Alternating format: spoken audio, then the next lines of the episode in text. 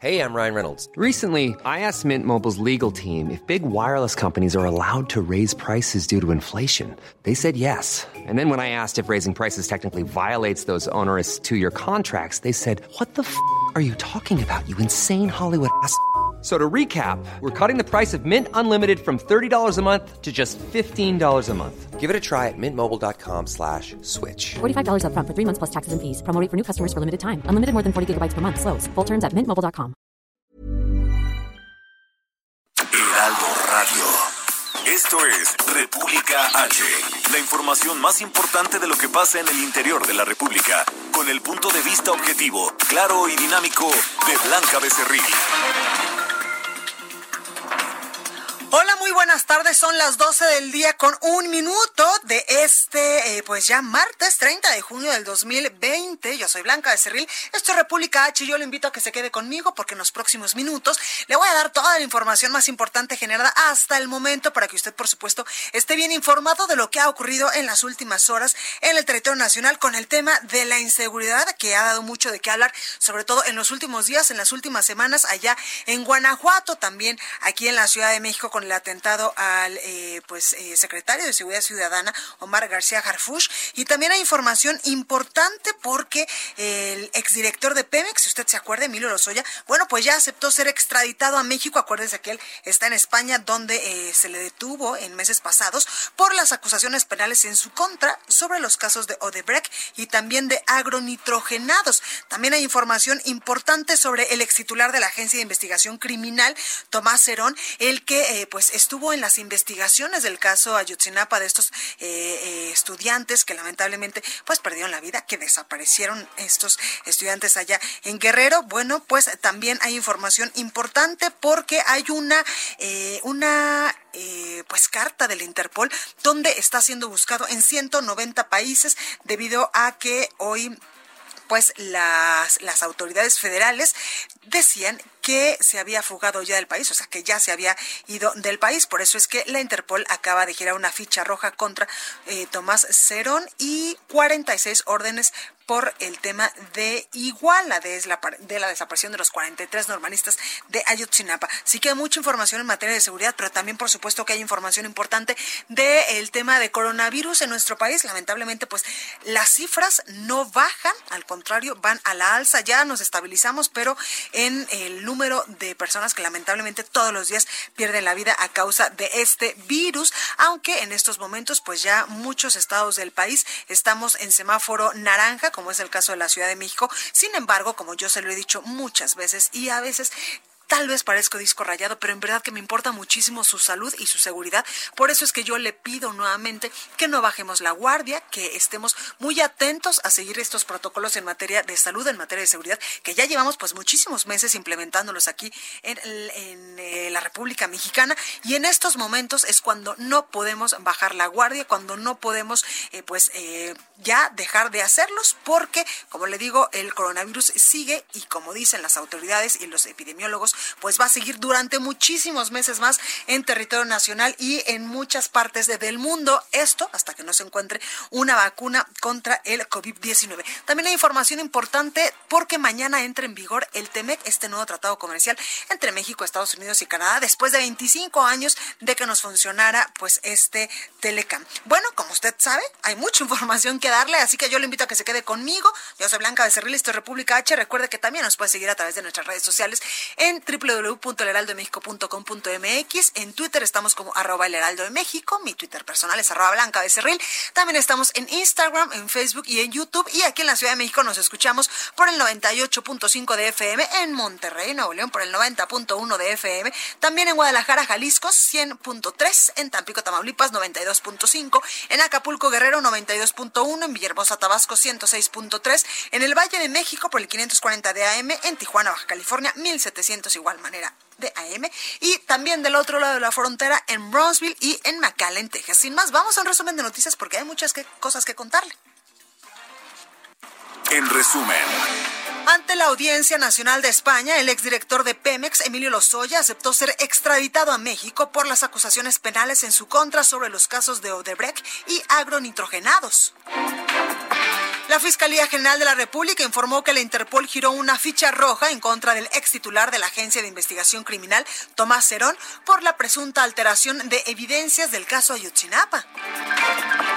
La Fiscalía de Guanajuato informó que fue eh, sujetos desconocidos asesinaron a uno de los abogados de la familia del líder del cártel de Santa Rosa de Lima, José Antonio Yepes Ortiz, alias El Marro, quien amenazó a la Policía Municipal de Silao por haber intentado retener a su madre. Escúchelo. Lo que no contaban que ya las había cambiado en otro carro, pero se pasaron de cabo. Y les voy a rajar su...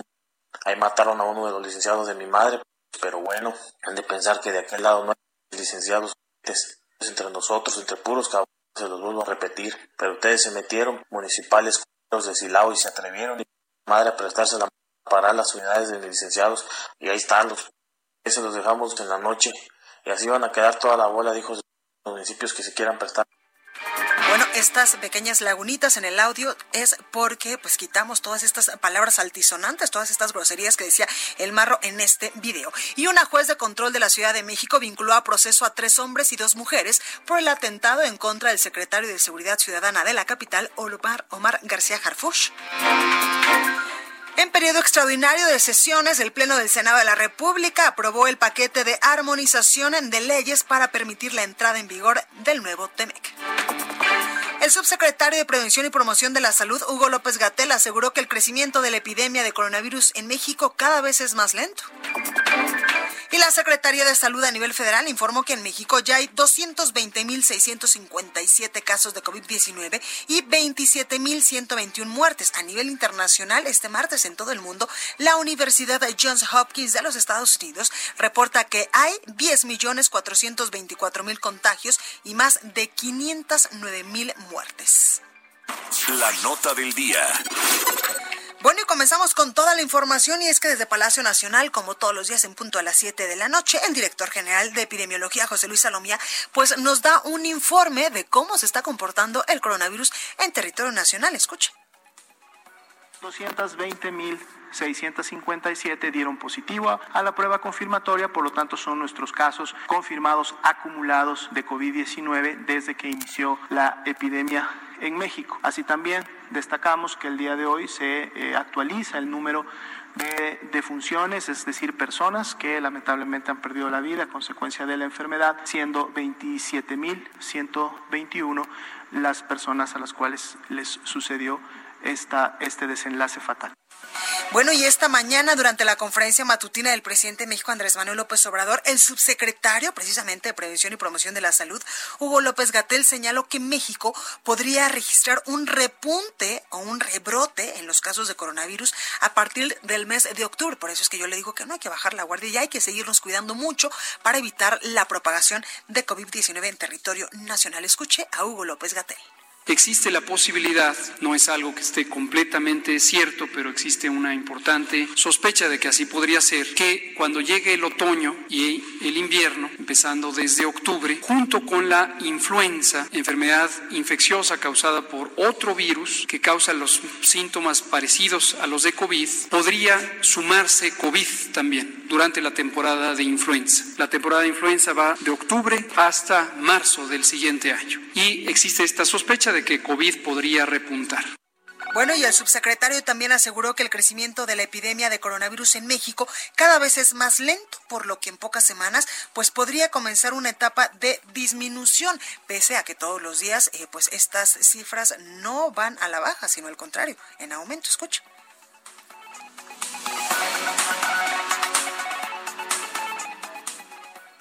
Y ahorita está subiendo menos de 2%. Por supuesto es 2 de un número cada vez más grande y el número absoluto de casos es cada vez más grande. No hay duda alguna que la epidemia en ese sentido ha seguido aumentando. Pero un dato muy importante es que la velocidad a la que lo hace es cada vez menor. Y si hoy tenemos menos de 2%, luego vamos a tener 1%, luego menos de 1%, hasta que vamos a llegar en las próximas pocas semanas a cero de crecimiento. ¿Eso quiere decir que se acabó la epidemia? No. Eso lo único que quiere decir es que llegamos ya a una parte de la epidemia en donde el resto va a ser que disminuya y disminuya y disminuya. Bueno, por su parte, el presidente de México, Andrés Manuel López Obrador, afirmó que la labor de su gobierno es entusiasmar a la gente ante cualquier adversidad, como la pandemia que afecta actualmente al país, pero sin caer en la fantasía. Escuche. Estoy optimista, por eso creo que pronto vamos a salir adelante. Además, todo lo que estamos haciendo de apoyar abajo como nunca para fortalecer la capacidad de compra de la gente humilde, de la gente pobre, apoyando de abajo hacia arriba. Recorrido por el país. Vámonos hasta Monterrey, Nuevo León, con nuestra compañera Daniela García, porque allá en Nuevo León, precisamente, cárcel o multas económicas a los que eh, pues presenten el contagio de este coronavirus, que sean positivos a COVID-19 y que no se queden en casita y no sigan estas medidas de eh, sana distancia y sobre todo de aislamiento. Dani, ¿cómo estás? Adelante. Blanca, buenas tardes. Así es, en Nuevo León se sancionará con multa o cárcel a las personas que hayan sido confirmadas de alguna enfermedad, incluyendo COVID-19, y no respeten el aislamiento y puedan contagiar a otras personas. El día de ayer, el secretario de Salud Estatal, Manuel de la Bocabazo, dio a conocer que se reformó el Código Penal del Estado, por lo que ya es delito exponer a personas a una enfermedad que ya saben que tienen y se publicó ya en el periódico oficial del Estado. Estamos hablando de una sentencia de tres años de prisión y la multa va de 100 a 400 cuotas que oscilan entre los 8.688 pesos y 34.752 pesos aproximadamente. Es decir, Blanca, si una persona ya recibió la confirmación o tiene la sospecha de que tiene COVID-19 y no respeta el aislamiento, o sea, sale de su casa, va al centro de trabajo, algún comercio, restaurante, cualquier cosa, estarán cometiendo ya un delito grave aquí en el Estado. Y esto entró en vigor ya a partir de hoy, martes 30 de junio. Eh, ahí lo tenemos, eh, Dani. Muchísimas gracias. Oye, preguntarte, la reapertura económica allá en Nuevo León, ¿cómo va? Eh, continúa, sin embargo, al momento se mantiene pausada. No hay marcha para atrás, pero siguen abiertos algunos giros comerciales de ventas, algunos restaurantes. Sin embargo, esta semana se suponía que debía abrir otros giros como casinos, incluso gimnasios, pero debido a que hemos tenido un incremento importante en casos en las últimas semanas, los últimos días, eh, lo han pausado por el momento. De hecho, Blanca, hemos superado los 600 casos confirmados en los últimos cuatro o cinco días aquí en Nuevo León. Pues ahí lo tenemos. Dani, muchísimas gracias. Tres años de prisión y una multa de hasta 34.750 pesos a las personas que, eh, como tú ya no lo informas, tengan coronavirus y no se queden en casita. Gracias, Dani. Así es. Gracias, Bianca. Buenas tardes. Gracias. Y bueno, ya nos lo decía nuestra compañera Daniela García desde Nuevo León, que ha sido pues poco a poco esta reapertura económica allá en el estado y en al menos cuatro estados también decidieron mantener en semáforo rojo sus, sus eh, semáforos epidemiológicos, pese a que el gobierno federal pues ya los ubicó en color naranja. Esto por no presentar condiciones para continuar con la reapertura de actividades no esenciales, la reapertura económica, ya que han aumentado los casos de COVID-19. Se trata de Baja California Sur, también del estado de Durango, Tamaulipas y también eh, pues el estado de Jalisco, mientras que en el estado de México se preveía que esta semana pues transitaran del semáforo eh, rojo al anaranjado, pues junto con la Ciudad de México han diseñado acciones conjuntas para la reactivación económica, pero mientras la capital del país inició pues con esta fase esta semana, en la entidad vecina, es decir, en el estado de México, decidieron quedarse en rojo, aunque ya haya disminuido la ocupación hospitalaria, tal como ayer nos lo decía el gobernador Alfredo del Mazo. En Baja California Sur, el gobernador Carlos Mendoza Davis anunció el domingo que no existen las condiciones para dar un siguiente paso en la reapertura de actividades no esenciales ante el incremento en el número de contagios y también de fallecidos. Mientras, al superar los seis mil casos positivos, Tamaulipas también decidió mantenerse en semáforo rojo y ordenó que no abran comercios no esenciales en los ocho municipios que concentran el mayor número de enfermos. En Durango, el gobernador José Rosas Aispuro destacó que solo solo abrirá negocios esenciales hasta que se logre reducir la pandemia, ya que hoy pues ya superaron los 1.700 casos positivos y casi los 200 muertos. Por su parte, en Jalisco, actividades no esenciales y sitios públicos como parques, bosques y escuelas de deportes con menos de 20 alumnos, además de gimnasios y hoteles con el 25% de afluencia, continúan abriendo en la fase de responsabilidad individual, como lo ha eh, destacado el gobernador Enrique Alfaro, a pesar de que el semáforo está todavía en color rojo. Estos cuatro estados del país eh, que han sido denominados con eh, el semáforo epidemiológico color naranja, pues prefirieron quedarse en color rojo y no abrir sus actividades económicas no esenciales para cuidar a su población debido a que los índices de eh, pues de coronavirus no bajan.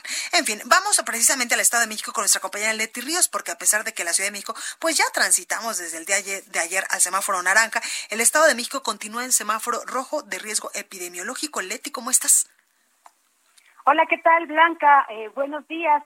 Efectivamente, en el Estado de México continúa el semáforo rojo en riesgo epidemiológico a fin de seguir aplicando las acciones necesarias para mitigar la pandemia por COVID-19.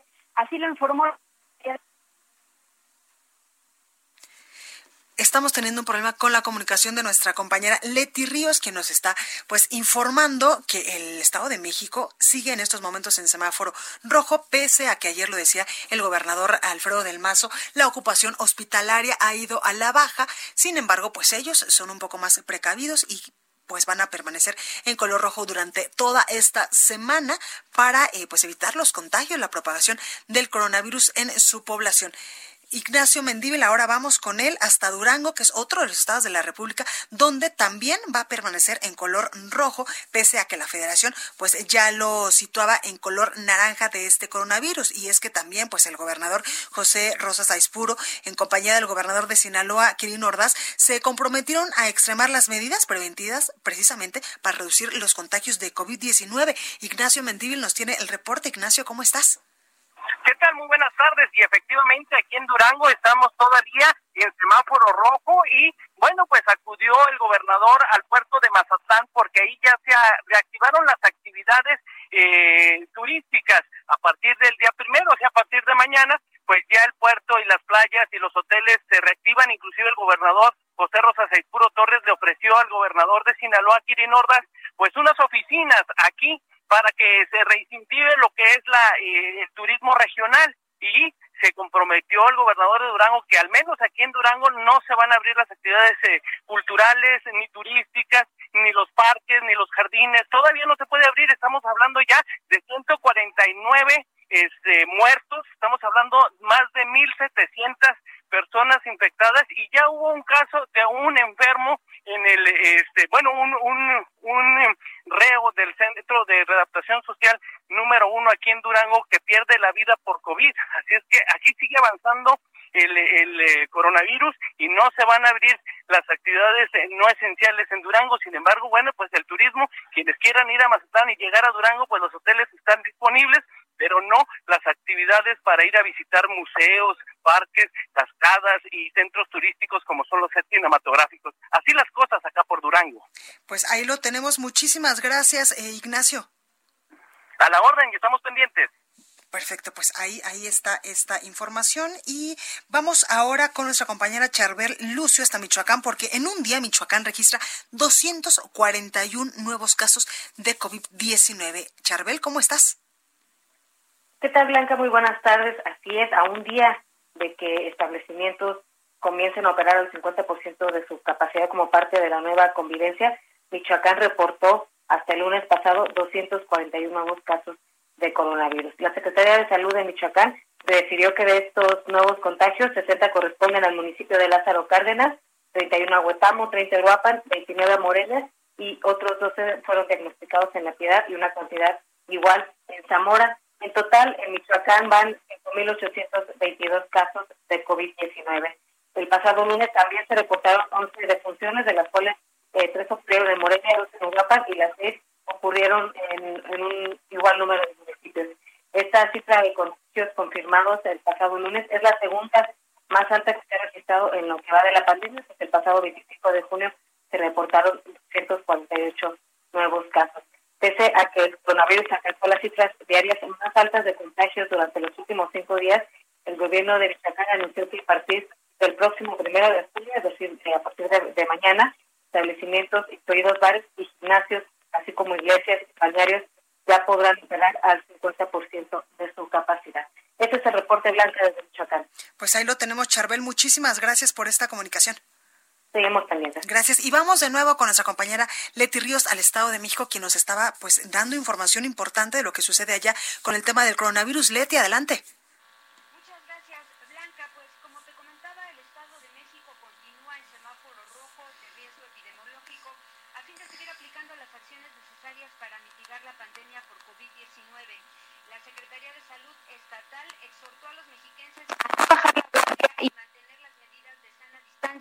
principalmente para quienes viven en los municipios del Valle de México por su colindancia con la Ciudad de México, donde ya están en semáforo naranja. La recomendación es continuar con la principal medida de quedarse en casa. La Secretaría de Salud también solicitó a los ciudadanos estar atentos a los mensajes oficiales con la meta de evitar la saturación por los de los servicios de salud en los hospitales de la entidad.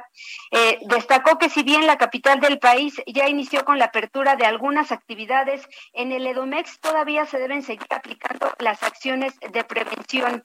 Eh, recomienda la dependencia proteger a los grupos vulnerables como adultos mayores, personas con enfermedades crónico-degenerativas y mujeres embarazadas. Evitar visitarlos, eh, saludarlos de mano, beso, abrazo y enfatizar la higiene del hogar. Eh, la Secretaría de Salud eh, recomendó pues que se continúe con el hábito de lavado constante de manos, eh, eh, toser y cubrirse con la boca con el ángulo interno del codo y bien pues usar cubrebocas en caso de que sea indispensable salir a la calle.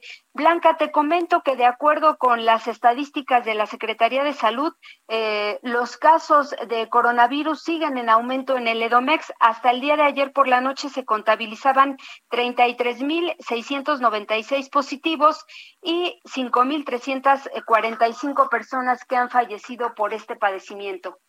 Pues ahí lo tenemos, Leti. Muchísimas gracias por la información. Muchas gracias, Blanca. Buen día. Bueno, y vámonos hasta Tamaulipas con nuestro compañero Carlos Juárez, porque están ocupadas el 65% de las camas por pacientes de COVID-19. Carlos, ¿cómo estás? Hola, ¿qué tal, Blanquita? Qué gusto saludarte a ti, Victoria. Efectivamente, la secretaria de Salud en Tamaulipas, Gloria Molina Gamboa, dio a conocer que el 65% de las camas para pacientes coronavirus están ocupadas, cuales un 35 se encuentran con ventiladores y el resto recibe oxígeno. Cabe señalar que en Tamaulipas, aunque hay más de 6.000 6.500 pacientes con coronavirus detectados, solamente 3.429 están como activos, que son los que más les preocupan salud ante un posible colapso del sistema. Cabe hacer mención que también se están haciendo cambios en algunos hospitales que anteriormente solamente contaban con 40 camas para atender a los pacientes, serán ah, en su totalidad, especialmente para atender a los pacientes con coronavirus. Hay que hacer mención también que Molina Gamboa emitió un exhorto para cerrar las tiendas de conveniencia durante los fines de semana. Y es que, aunque hay una serie por los casos positivos, la gente sigue, sigue saliendo a hacer sus consumos sin importarles epidemia. Una situación muy complicada, Blanquita, en Tamaulipas, porque la gente, aunque, aún cree que esto es un invento. Exactamente, por eso es que hay que seguirnos cuidando y extremar precauciones también en estos momentos como en muchos otros. Y Carlos, muchísimas gracias por esta información. Estamos muy pendiente de la Gracias. Y la senadora guerrerense, Nestora Salgado, dio positivo a coronavirus, así lo informó el coordinador de la bancada de Morena, Ricardo Monreal, hace unos minutos. La pandemia por COVID-19, tuiteó, ha causado dolor, quebrantos y preocupaciones. Les informó que en días pasados la senadora Nestora Salgado de Guerrero dio positivo a esta enfermedad, ya recibe atención y estamos pendientes de su salud y recuperación. Nuestras oraciones están con ella. Salgado contrajo el virus en Olinalá Guerrero la semana pasada y como su estado de salud empeoró, fue trasladada a Acapulco, pero tampoco mejoró. Por ello es que la legisladora morenista fue trasladada anoche a la Ciudad de México a bordo de un avión militar para ser internada en un hospital de la Marina. El primer eh, senador que dio positivo, acuérdese usted, hace pues ya casi dos meses fue el priista Miguel Ángel Osorio Chong, quien fuera secretario de Gobernación en el sexenio pasado. Vamos con nuestra compañera Itzel González al sacapuntas de este martes. Yo soy Blanca Becerril, no se vaya que yo vuelvo con más. Sacapuntas. Este primero de julio se cumplen dos años del triunfo de Andrés Manuel López Obrador, por lo que integrantes del primer círculo de Morena quieren que el presidente les redacte una carta donde les muestre el camino. Sin embargo, no hay certeza de que consigan la misiva, pero lo más seguro nos anticipan es que aplique la de lo que diga mi dedito, es decir, no. Nos cuentan que algunos senadores panistas no están contentos con la labor de su coordinador Mauricio Curi porque no tuvo la capacidad de imponer la agenda del PAN para incluir un ingreso básico en el periodo extraordinario de sesiones. Continúa escuchando a Blanca Becerril con la información más importante de la República en República H. Regresamos. Heraldo Radio.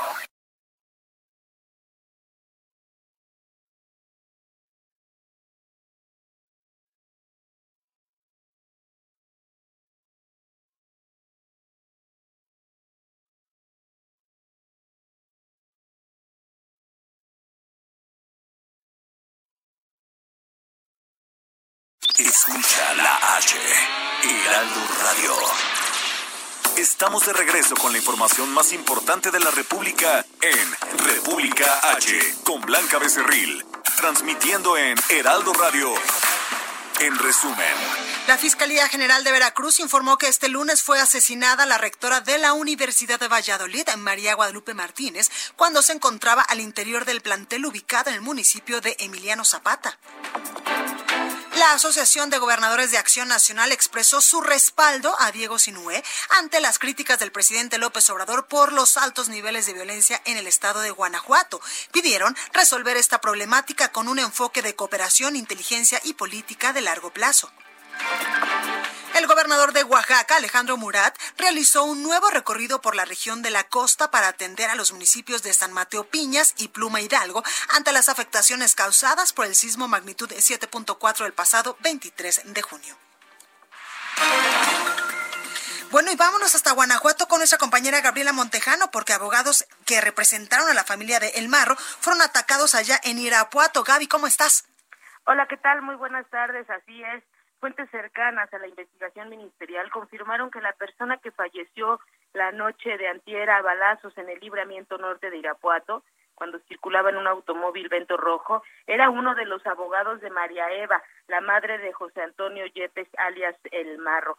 Sucedió horas después de que la mamá y una prima del líder de la organización criminal Santa Rosa de Lima quedó en libertad tras permanecer una semana en el penal de Puentecillas en Guanajuato capital. La Fiscalía General del Estado, de manera oficial, únicamente confirmó que se trataba de un accidente eh, derivado de una persecución a balazos y tras acribillarlo se salió del camino y volcó el abogado. El crimen de esto, este colaborador de la defensa de María Eva ocurrió en medio de esta persecución que se registró a la altura del Centro de Rehabilitación Infantil Teletón en Guanajuato. Te comento también que luego de este ataque que se registró alrededor de las nueve treinta de la noche, a la una de la madrugada, eh, tres policías de Silao fueron asesinados en una emboscada en la colonia La Joyita. Posteriormente de este asesinato, de este triple asesinato de, policías, surgió un video con imágenes del momento en que los abogados de eh, la familia del, del Marro fueron retenidos por unos policías municipales de Silao y de fondo se escucha la voz del Marro quien se atribuye este asesinato uh, y asegura que es derivado del ataque a los abogados y lanza más amenazas el líder criminal a través de este audio que se ha difundido en redes sociales. Este es el reporte desde Guanajuato. Muchísimas gracias, Gaby. Cuídate. Buen día. Buen día. Entrevista. Me da muchísimo gusto saludar en la línea telefónica de República H a la comisionada de la Unidad de Análisis y Estrategia para la Seguridad Ciudadana del Estado de Guanajuato, Sofía Huet. Muy buenas tardes, ¿cómo está? ¿Qué tal, Blanca? Muy buenas tardes. A tus órdenes y siempre con el gusto de saludarte. Gracias. Comisionada, cuénteme en qué momento, eh, pues todos los ojos eh, a nivel nacional, pues volteamos a ver a Guanajuato por el tema de la seguridad y de la inseguridad, por supuesto. Aquí creo que es importante, Blanca, partir de, de, los términos eh, inseguridad o seguridad y violencia. Si hablamos de inseguridad, podría yo afirmarte que Guanajuato se encuentra en niveles muy positivos de seguridad, es decir, los delitos como robo a transeúnte, robo a casa habitación, robo de vehículo, robo de comercio están muy por debajo de la media. Si hacemos una revisión de estos delitos de alto impacto que además incluyen secuestro y extorsión. Particularmente el foco eh, que nos posiciona en el quinto lugar nacional, mientras en nosotros estamos en el 28, 29, 30 incluso, es, es el tema de los homicidios, que fue como cerró en 2019 en el quinto lugar. Homicidios eh, que son eh, están relacionados a la pugna entre dos organizaciones delictivas y que obedecen a un tema de violencia, que, que es un eh, yo quiero hacer esta distinción porque en ocasiones imaginamos que, que esta violencia afecta a los ciudadanos, no sé, al realizar sus actividades comerciales. sí los afecta como un daño o como una afectación adicional eh, en, en, términos de convivencia, pero es básicamente en el tema de los homicidios en donde hay que decirlo con claridad. En el 2019 del análisis, y esto por tomar periodos ya finalizados, en el 2019 si se hace un análisis de los de los homicidios que tuvo Guanajuato, se detecta que desafortunadamente en el 80% pues hay una relación con crimen organizado, una lucha entre grupos delictivos que buscan controlar actividades lucrativas, como eh, sería en mayor o menor medida actualmente el tema de robo de hidrocarburos, eh, que es un fue la fuente inicial de financiamiento de estos grupos y que eso te explicaría por qué hace tan atractivo este territorio guanajuatense a las organizaciones delictivas. Claro, en ese sentido, comisionada, el cártel de Santa Rosa de Lima, pues ha cobrado notoriedad en los últimos días por la detención de parte de los familiares de El Marro, de este, eh, pues, líder de esta organización criminal y que después de, pues, no obtener, pues, las pruebas necesarias fueron eh, dejadas en libertad y también había ahí un tema importante con que la Fiscalía General de la República, pues, no había traído el caso, incluso ayer, pues, el presidente Andrés Manuel López Obrador hablar al respecto. Sí, que yo no quisiera entrar en esta discusión eh, a veces eh, eh, muy atractiva para otros ojos en términos de a quién le toca qué, pero sí es claro que en, la medida que, lo, que el fuero común permita y el Código Penal de Guanajuato permita combatir a, a estas expresiones criminales, lo va a hacer sin duda necesitamos evidentemente que, también eh, la Fiscalía General de la República tome parte del tema, porque evidentemente si pensamos que el líder de esta organización tiene una orden de aprehensión por delincuencia organizada, esto implicaría eh, pues realizar eh, una revisión de la participación que pudiera tener su círculo más cercano. ¿Y qué ocurriría entonces? Bueno, que así detengas a alguien por una infracción de tránsito, si está contenido en una carpeta de investigación, pues te permite ir más allá que una simple infracción de tránsito o que una conducción de un vehículo con, con, reporte de robo, como fue el caso del papá. Eso sería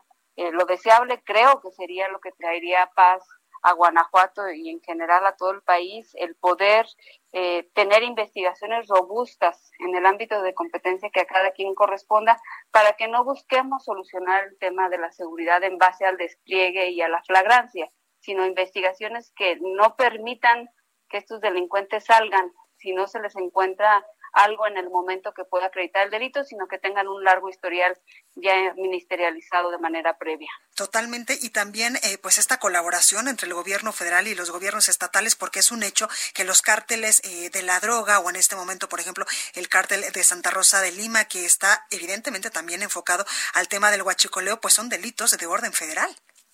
Sí, y, y, que por más que un Estado, lo hay que decirlo con claridad, realice su mejor esfuerzo, pues finalmente va, va a quedar eh, esta área de oportunidad en el combate a los delitos y que además pues, son organizaciones que al día de hoy dos aspectos importantes. Eh, ya no tienen fronteras estatales, es decir, difícilmente en el caso de Jalisco, quien es un líder eh, generador de violencia lo tenemos aquí en el estado y el otro tema eh, el tema de las armas de fuego armas de fuego que cada vez son más frecuentes encontrar en este tipo de ataques que permiten justamente eh, hablar de estos hechos de violencia de los que mencionábamos y que es un es un tema eh, que, que pues, difícilmente aquí en Guanajuato podríamos contener de manera aislada. Creo que es necesaria indispensar una política pública para combatir el tráfico de armas en México. Totalmente comisionada porque es sumamente difícil eh, detener a uno de estos personajes y que porque eh, pues tenga fallas en el proceso, porque no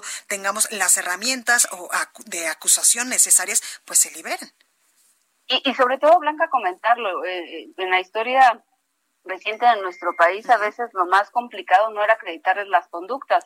Llegó a ser que lo más complicado era ubicarlos. estamos hablando de un escenario completamente distinto. Los ubicas, los detienes, pero no tienes con qué retenerlos. Entonces, eh, creo que las capacidades de las instituciones federales en materia de inteligencia eh, tienen distintos retos, uno de ellos la continuidad, pero sin duda han venido trabajando con lo, con lo que les, les es posible y la prueba de ello es este logro que tiene la Secretaría de la Defensa mediante la ubicación, pero que finalmente eh, este logro pues queda a media. Totalmente comisionada. ¿Cómo toman ustedes estos eh, constantes videos que ha publicado eh, el Marro, este líder del cártel de Santa Rosa de Lima, incluso pues amenazando a las autoridades en materia de salud y diciendo que, bueno, entre otras muchas cosas, muchas, muchas groserías, palabras altisonantes, que pues ponen en evidencia que él no se va a dejar y que él está haciendo pues, lo mejor que puede en el Estado, que evidentemente no es lo mejor que, que es, es una expresión blanca que,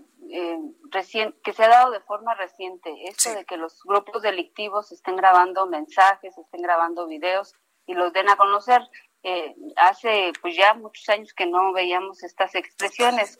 Creemos que se trata, eh, y por diversos eh, eventos que han ocurrido en el país, se trata de un crimen, el que tenemos enfrente, que ya no invierte su energía en esconderse y estar huyendo, invierte su energía en buscar cómo empoderarse tanto en la opinión pública, con, tanto en, términos de rivalidad delincuencial y hacer su presencia. Son delincuentes que evidentemente ya no le temen eh, el, hecho de que sean ubicados y detenidos porque eh, están viendo probablemente que existen justamente esta falta de coordinación o que existen eh, piezas que hay que apuntalar actualmente en todos los niveles y pues aprovechan las áreas de oportunidad. Totalmente comisionada con lo que usted dice, porque antes los líderes de los cárteles incluso parecían que eran leyendas porque no se les conocía ni el rostro, ni, eh, ni salían evidentemente a dejar este tipo de mensajes y hoy parece que es una afrenta al Estado mexicano.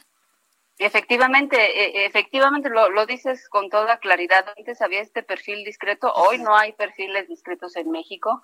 Eh, al contrario, buscan ser perfiles conocidos mediáticamente para justamente eh, avanzar en esta ruta de, de controlar territorios, ya sea pactando o, arrebatando a la organización rival contraria. Y eso es desafortunadamente en el caso de Guanajuato, esta lucha entre organizaciones delictivas de la delincuencia organizada las que nos tiene en esta situación, la que tiene municipios eh, en situaciones muy complicadas, porque no hay, no hay que perder de vista que entre que tú y yo discutimos eh, si es fuero federal o fuero común, pues es la propia ciudadanía la que ve afectadas sus condiciones de vida. Totalmente. Comisionada, ¿hay una estrategia para esta lucha que se está eh, pues llevando en estos momentos allá en Guanajuato entre el cártel de Santa Rosa de Lima y el cártel Jalisco Nueva Generación? Eh, por nuestra parte, eh, la estrategia es y siempre será hacer cumplir la ley, porque ese es el objetivo máximo.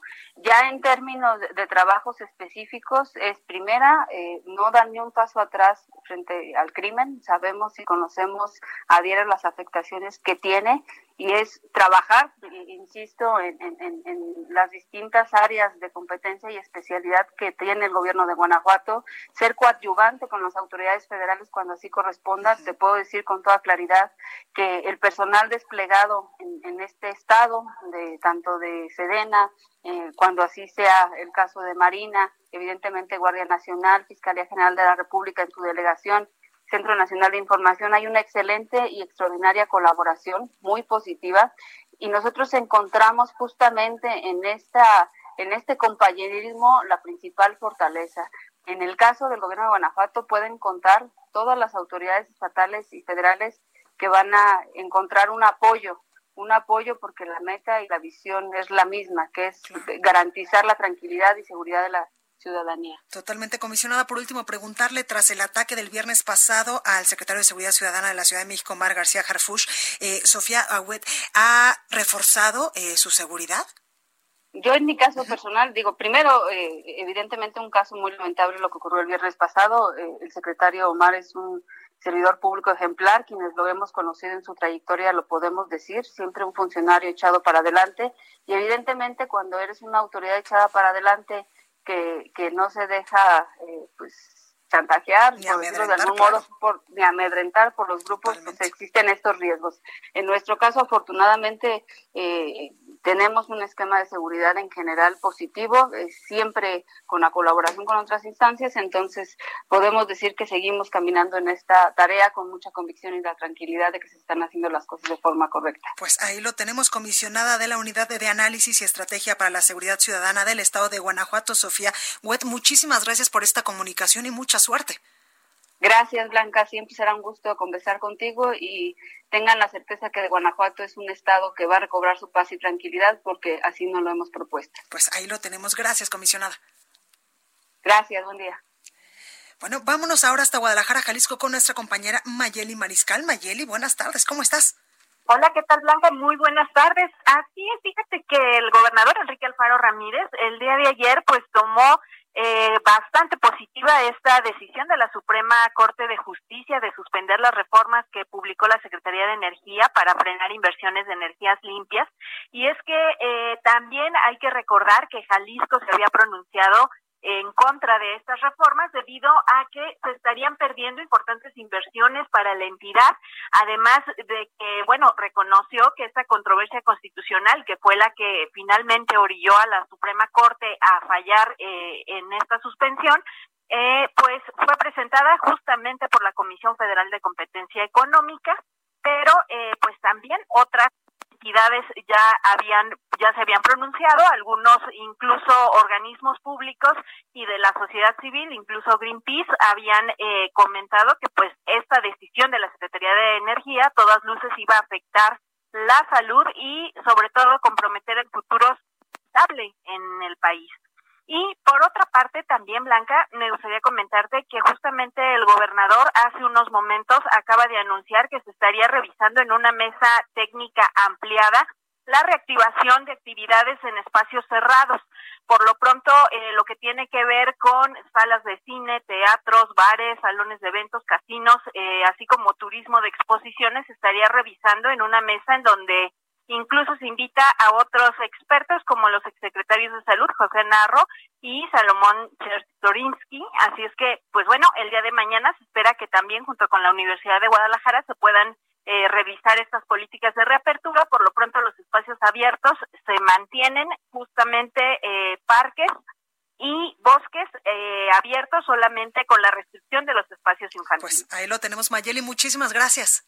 Hasta luego. Buenas tardes. Hasta luego. El análisis. Bueno, y los retos y oportunidades para el sector agropecuario entre eh, pues la próxima entrada en vigor el día de mañana ya de este tratado comercial entre México y Estados Unidos y Canadá, el famoso TEMEC. Bueno, pues para hablar más de este tema tengo a Kenneth Smith, él es ex jefe negociador del TEMEC para el gobierno mexicano. Muy buenas tardes, ¿cómo está? Muy buenas tardes, Blanca. Me da muchísimo gusto estar contigo el día de hoy. Muchísimas gracias a usted por esta comunicación. Cuéntenos pues los avances que vamos a tener y eh, pues las cosas buenas que va a dejar este TEMEC para México, ya que pues mañana ya por fin, después de, de tres años de enormes discusiones, entra en vigor.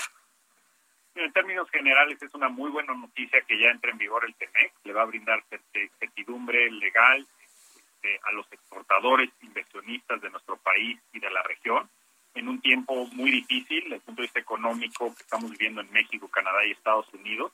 Este, se está ya eh, completando el paquete de iniciativas legislativas que tienen que aprobarse para que pueda implementarse correctamente el TEMEC. Ayer, por ejemplo, se aprobaba la ley de protección de propiedad industrial que puede generar eh, eh, atractivo muy importante para promover la innovación y el desarrollo tecnológico en México y, por ejemplo, duplicar la investigación, inversión en investigación clínica en México en unos años. Entonces, cada una de estas leyes tiene un impacto muy positivo en implementar el TEMEC y en generar oportunidades no solo de comercio al interior de América del Norte, porque se facilita el comercio con las nuevas medidas que se introdujeron en el, en el TEMEC, pero también hacer de México un polo de atracción de inversión, que la política comercial tiene que ir de la mano con políticas domésticas que sí generen un ambiente propicio a la inversión inversión y, y la atracción de negocios a nuestro país. Totalmente, Kenneth. Y es que el Tratado de Libre Comercio, o mejor conocido como Telecam, de 1995 duró 25 años y pues sí le dio a México una posibilidad y una gran oportunidad de globalizar la economía. Sin lugar a dudas, si tú mencionabas, por ejemplo, el sector agropecuario, yo creo que es la principal historia de éxito que tenemos en el Telecán. Eh, hoy en día tenemos más de 50 mil millones de dólares de comercio agropecuario con Estados Unidos y México goza de un superávit de 12 mil millones de dólares. Y hay oportunidad de que esto continúe creciendo. Claro, si hacemos las cosas bien, si no tenemos irritantes comerciales, eh, medidas proteccionistas del lado de Estados Unidos que quieren revivir estas medidas de estacionalidad agrícola para restringir las exportaciones agropecuarias de México. Y desde el punto de vista de México hay, por ejemplo, el potencial de desa- desarrollar un sector que beneficiaría enormemente al agro mexicano y que es la posibilidad de lanzar un programa nacional de etanol para que el etanol proveniente de Estados Unidos, pero también proveniente del sector cañero en México, pueda generar grandes oportunidades en México como oxigenante para la gasolina. Eso tendría un impacto muy benéfico en términos ambientales, porque es una energía renovable y limpia, reducción en los costos de la gasolina y este potencial de que para nuestros cañeros, productores de sorgo y otros insumos que pueden convertirse en etanol, generarles un ingreso adicional, sobre todo en este momento que una de las prioridades del gobierno es desarrollar el sector agropecuario en el sur sureste del país. Este es el tipo de oportunidades importantes que existen en México en este momento gracias al TEMEC. Oye, Kenneth, en este eh, tratado comercial eh, que va a entrar en vigor el día de mañana, pues mucho se discutió sobre el sector automotriz y también eh, pues el tema laboral, que por lo que entiendo, pues ya se llegó a un buen acuerdo en este sentido. Así es, definitivamente. Fíjate que en la parte laboral construimos en la negociación del TEMEC el capítulo laboral más fuerte de cualquier tratado de libre comercio. Es decir, se fortalecen los derechos de protección a los trabajadores, protección a trabajadores migrantes, se prohíbe el trabajo infantil y forzoso. Y en ese sentido se establecen disciplinas que están en la Organización Internacional del Trabajo, se plasman en el tratado y se hacen sujeto a solución de disputa eh, de una manera que les proporciona dientes, es decir, es una garantía de que se deben de cumplir, de lo contrario se pueden retirar las preferencias.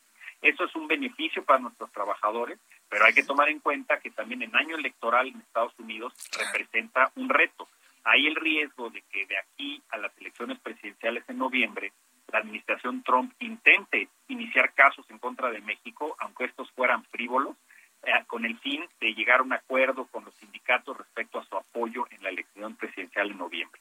Entonces, son disciplinas sólidas en materia laboral, eh, eh, muy bien armadas y que protegen a los trabajadores de la región, pero México debe de cuidar que en estos momentos electorales en Estados Unidos eh, la administración Trump no trate de abusar del sistema y eso va a ser muy importante. Totalmente, pues ahí lo tenemos, Kenneth Smith, ex jefe eh, negociador del TEMEC para el gobierno mexicano. Muchas gracias por esta comunicación y esperamos que el día de mañana pues todo salga perfecto en esta entrada en vigor. Muchísimas gracias, Blanca. Va a ser un día muy importante en la historia de nuestro país. Pues ahí lo tenemos. Muchísimas gracias. Bueno, hasta aquí este espacio informativo. Yo soy Blanca Becerril. Esto es República H. Yo lo espero el día de mañana en punto a las 12 con más información. Por favor, de todo corazón, cuídese mucho. Mientras tanto, yo lo dejo con mis compañeras Adriana Rivera Melo y Mónica Reyes, quien les tienen información muy importante. Cuídese. Gracias, gracias amigos de República H. Qué gusto y qué placer saber que nos acompañan en este momento y a esta hora porque van a conocer el mejor tapete esterilizador que hay en el mercado porque es de grado hospitalario, ¿verdad, Adri Rivera Melo? Así es, mi querida Moni, bien lo dijiste tú. Bueno, y es que uno de los motivos más frecuentes de contagio por COVID está en los zapatos de personas que llegan o se acercan al domicilio. Y España fue quien desarrolló este tapete esterilizador que se utiliza en hospitales, que elimina el 99% de bacterias, patógenos y sobre todo virus que llegan a nuestros zapatos. El tapete esterilizador se distribuye en México a un precio especial, o sea que si marcan en este momento al 800 2306 mil si pagan con tarjeta bancaria, pueden elegir entre dos regalos, un esterilizador en aerosol o una bolsa esterilizable.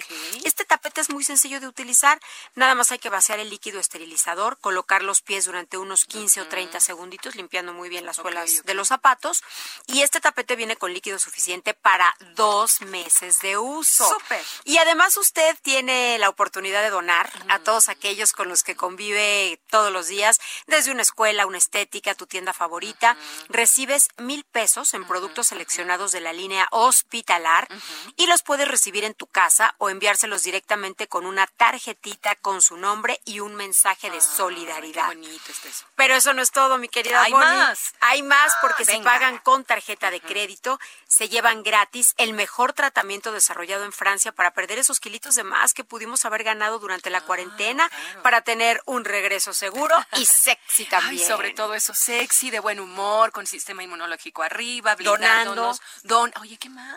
¿Qué más quieren? El Es- número telefónico es. el 800 230 6000. A marcar amigos, le invitamos a que marquen en este momento. Gracias. Gracias. Blanquita, continúa, adelante. Vamos con la nota amable de este martes. En días pasados, el volcán Popocatépetl, siempre una presencia poderosa para quienes vivimos cerca de él, mostró actividad inusual. De acuerdo a reportes del Centro Nacional de Prevención de Desastres, el 25 de junio pasado emitió 35 exhalaciones acompañadas de vapor y gases, algunas incluso con ceniza, y hubo además una ligera explosión que no pudo ser vista por las condiciones de nubosidad. Además, se registraron 207 minutos de tremor de baja y mediana amplitud. Como resultado, el semáforo de alerta volcánica del Popocatépetl está en amarillo fase 2. El mismo Senapred informó que cualquier cambio en la actividad del volcán se reportará oportunamente y exhortó a la población a no acercarse. Esto fue República H, la información más importante de lo que pasa en el interior de la República, con el punto de vista objetivo, claro y dinámico de Blanca Becerril. Continúa escuchando Heraldo Radio, donde la H suena y ahora también se escucha. Una estación de Heraldo Media Group. Heraldo Radio, la H se lee, se comparte, se ve y ahora también se escucha.